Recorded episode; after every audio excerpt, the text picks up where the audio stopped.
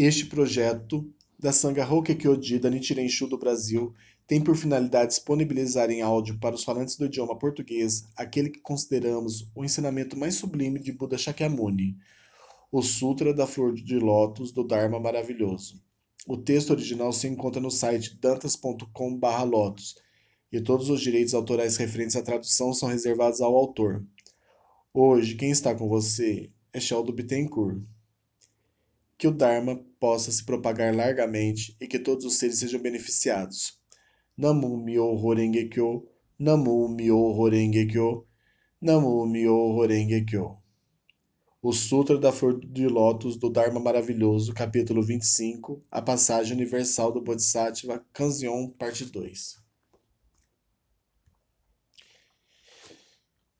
Então o Buda disse ao Bodhisattva, contemplador dos sons do mundo: por compaixão para com este Bodhisattva intenção inesgotável e pelos quatro tipos de crentes, pelos reis celestiais, dragões, yakshas, gandharvas, asuras, garudas, kinnaras, mahoragas, seres humanos e não humanos, deveis aceitar este colar. Então o Bodhisattva, contemplador dos sons do mundo, por compaixão para com os quatro tipos de crente, os reis celestiais, dragões, seres humanos e não humanos, e outros, aceitou o colar e, dividindo-o em duas partes, ofereceu uma parte ao Buda Shakyamuni e a outra à torre Buda Muitos Tesouros. O Buda disse: Intenção inesgotável. Estes são os poderes sobrenaturais exercidos livremente pelo Bodhisattva contemplador dos sons do mundo nas suas movimentações pelo mundo Sarra. Nessa altura, o Bodhisattva Intenção Inesgotável colocou a questão inverso. Honrado pelo mundo, dotado de maravilhosas características, pergunto-te agora, uma outra vez, por que razão é este filho de Buda chamado Bodhisattva contemplador dos sons do mundo? O honrado pelo mundo, dotado de maravilhosas características, respondeu também em verso ao Bodhisattva intenção inesgotável. Escuta as ações do contemplador dos sons do mundo. Quão prontamente ele responde nas várias direções. O seu juramento é vasto como o oceano. Passam os kalpas, mas ele permanece além da compreensão. Ele serviu muitos milhares de milhões de Budas, afirmando o seu grande e puro voto. Eu descrevê-lo-ei resumidamente para ti.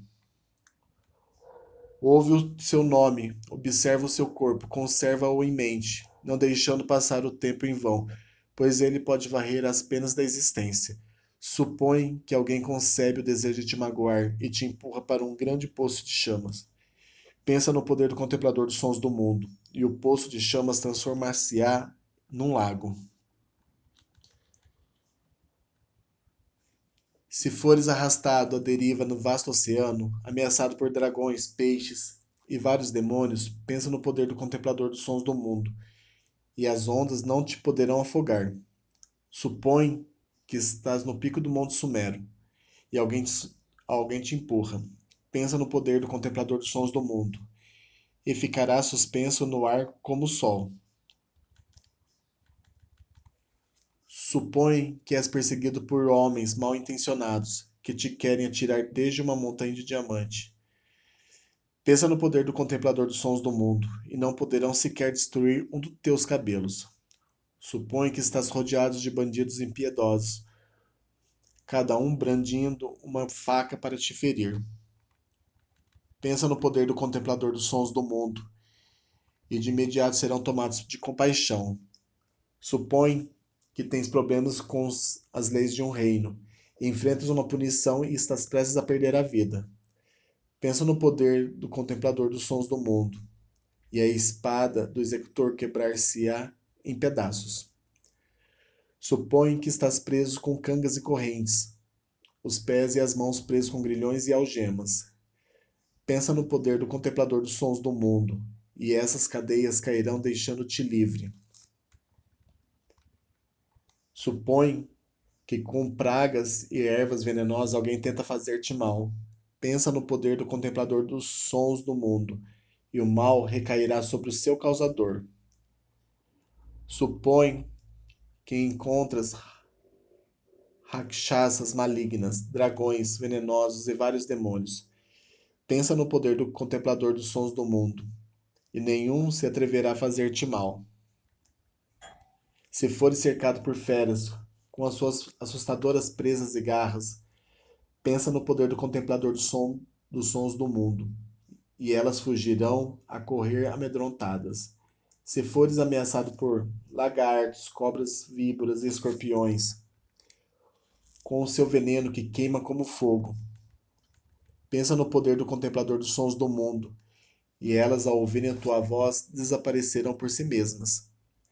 Se as nuvens trouxerem tempestades e, e caírem relâmpagos, granizos e chuvas copiosas, pensa no poder do contemplador dos sons do mundo, e nesse momento as nuvens dissipar-se-ão.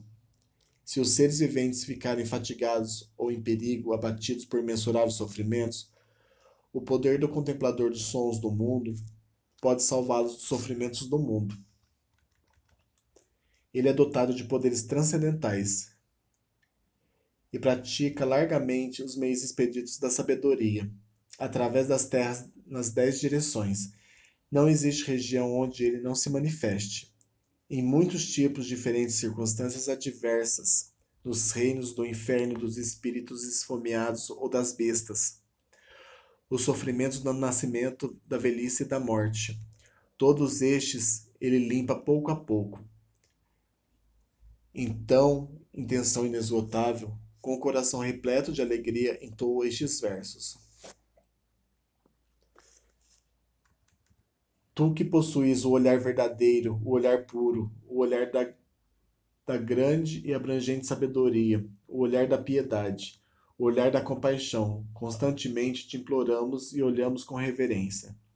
A sua pura luz, livre de impureza, é um sol de sabedoria que dissipa todas as trevas. Ele pode extinguir o vento e o fogo da desgraça, e trazer em toda a parte luz ao mundo.